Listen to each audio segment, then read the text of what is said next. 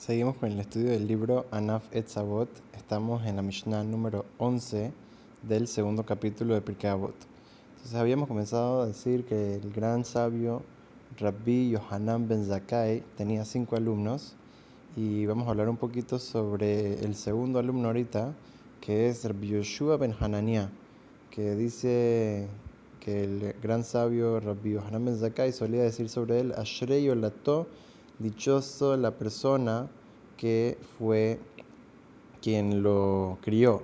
Entonces aquí está hablando de su mamá, que como explica ahí la Gemara, que ella solía de chiquito llevarlo en el coche al Beta Midrash, a la yeshiva, para que escuche ahí eh, a los grandes sabios de la Torá, estudiando Torá, que se familiarice con eh, los sonidos de dulces del estudio de la Torá y de esa manera también cuando crezca eh, quiera seguir en esos caminos y quiera seguir creciendo y estudiando más Torah y cumpliendo con las mitzvot así siempre eh, con un apego y enseñando a otra gente ese amor por la Torah y las leyes de la Torah.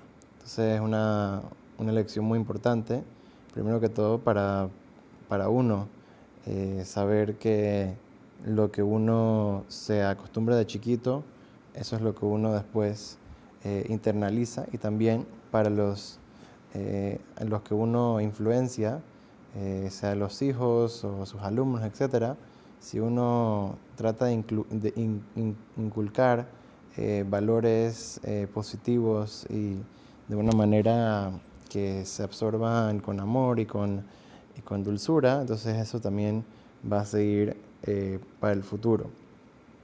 Tenemos una historia muy interesante en la Gemara en Ta'anit eh, que puede enseñarnos una cosa, una lección muy, eh, muy importante, inclusive que no estemos en este nivel, como va a sonar un poquito, o sea, suena en verdad eh, un poco extrema la, la historia, pero yo creo que es posible sacar una enseñanza muy importante de este, de este incidente. Dice la Gemara en Ta'anit, en el Tratado de Tanit, en la página 7a. Dice que Rabbi Yoshua Hananiah, inclusive que era una persona que tenía tanta, tanta sabiduría, él no era tan, eh, no era, o sea, la Gemara dice que su cara no era tan placentera. ¿Qué significa eso? O sea, que no se veía tan bien. Entonces, ¿qué? Dice que una vez la hija del, del César de Roma, vino y le dijo que, ¿cómo puede ser que una persona que es tan inteligente, Dios lo puso en una, eh, o sea, toda esta inteligencia, Dios lo puso en un, en un recipiente, o sea, está hablando de la persona, del físico, en un, en un físico tan, eh, tan eh, no, no tan placentero. Entonces dice, le dijo a ella, mira, te voy a explicar, ¿dónde toma vino tu papá? Entonces dice, no, en un eh, utensilio de, de, barro. O sea, ahí, ahí se guarda el vino y ahí lo, así se utiliza. Dice, ¿cómo así? Guardas el vino en un utensilio de barro. ¿Por qué no lo guardas en un utensilio de oro o de plata? Todo el mundo lo guarda en barro. Ustedes lo deberían, ustedes el rey, eh, debería guardarlo en el oro y en la plata.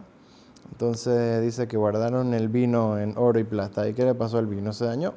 Vino el César y le preguntó a su hija, ¿qué hiciste? ¿Por qué cambiaste el vino así? Dice, no, así me dijo el rabino se llamó a mandar al rabino y le, preguntó, ¿por qué le dices que ponga el vino en oro y plata? ¿Tú sabes que eso va a dañar?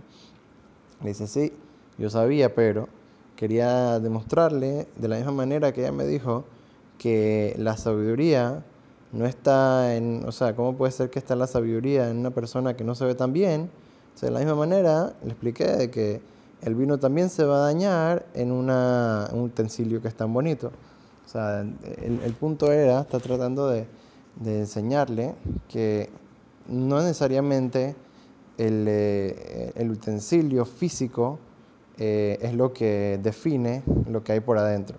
O sea, es verdad de, que muchas veces nosotros nos fijamos en las cosas que están por afuera, pero tenemos que saber de que lo principal es lo de adentro, lo principal es eh, las buenas cualidades, la sabiduría, los buenos hábitos y eso es lo que en verdad define a la persona, no define eh, cómo se ve y cómo se viste y, y cuáles son eh, todos los placeres que tiene, etcétera, sino que Las cosas importantes son las cosas internas, las cosas que en verdad valen.